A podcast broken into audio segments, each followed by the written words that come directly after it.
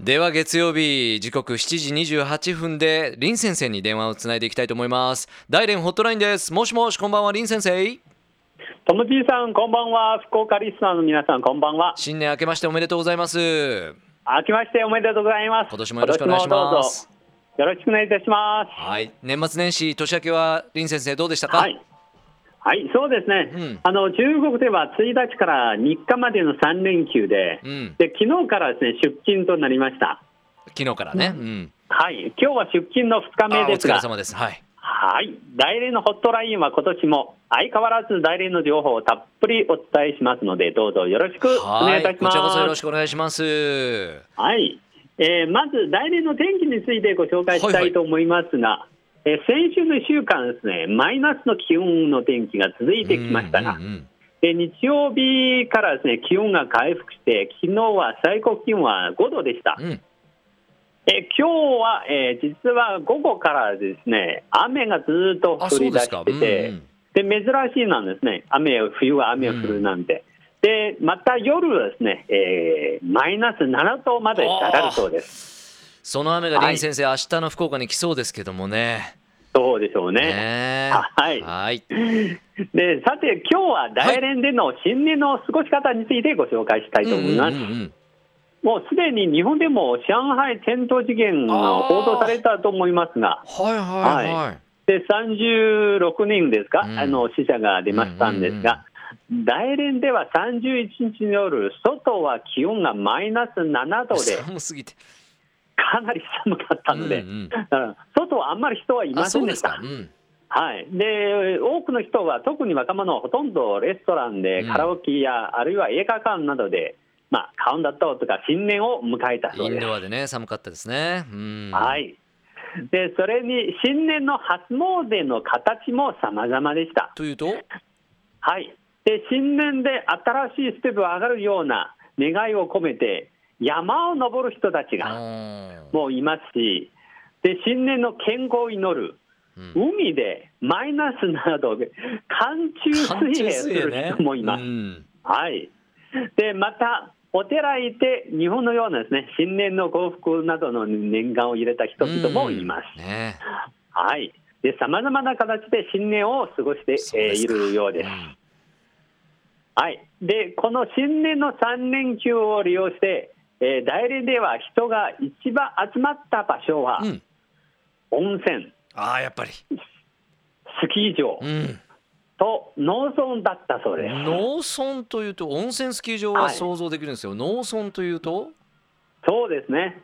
で、農村というのは、うん。実は、えー例えば都会の人は、あ。もう今まで1年間で、結構ですね、賑やかっていうか、ストレスが たまるところはですね、えーまあ、働いてて、なるほど。この田舎3連休をに戻ってってこ利用して農村に行ってで、ゆっくりですね、生活をそも過ういううことですね。ごしたいと。はいはい、特に今、大連の農村ではう、ん、ビニールホースあります。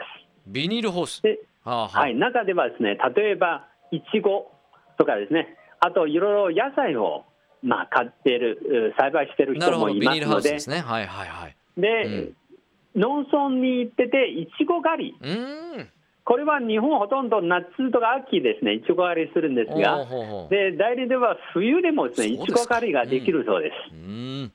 で、いちご狩りを、例えばいちごを食べながら、またですね、農家の地元料理をもう楽しんでいる人も多かったそれはリそうです。フレッシュできますね。うん。はい。で、先ほどの、温泉とスキー場の話ですが、はいはい。うん大連ではですね、あの東北地方、中国東北地方でも有名な温泉がスキー場がいくつかあります。うん。で、例えばスキーした後、お温泉に入ってストレストレスや、はいはい。うん。えー疲れす疲れと疲れなどをです、ね、解消する最ものいい方法であり、まあ、うんであるそうです。うん。でそれでこの3連休で温泉ホテルの宿泊客数は、えー5万6千人となってて、はい、大連だけで。ねうん5.6万はいでその収入は2億8000万円、日本円ですね、なるほどえーだそうです。また、スキー場にですね、えー来場した客数は2万人を超えて、うんその収入も7000万円に上ったそうです。おそうですか。はい大にぎわいですでね。そうですね。もう特に大連市、まあ、大連市だけじゃなくて、と中国東北山省の、うん。もう例えばハルビンなどのマイナス40度の ところからですね、ええ。大連にわざわざ温泉に入りに来られた方が多いので、うん。ええ。でこの3連休はなんと大連に訪れた観光客は45万人、えーが行ったそうで。にぎわいましたね。そうですね、そのうん。収入は、えー日本円で約130億円、えーだったそうです。素晴らしい素晴らしい。いい年になりましたけども、林先生の年末年始新年はどういうふうに過ごされましたか？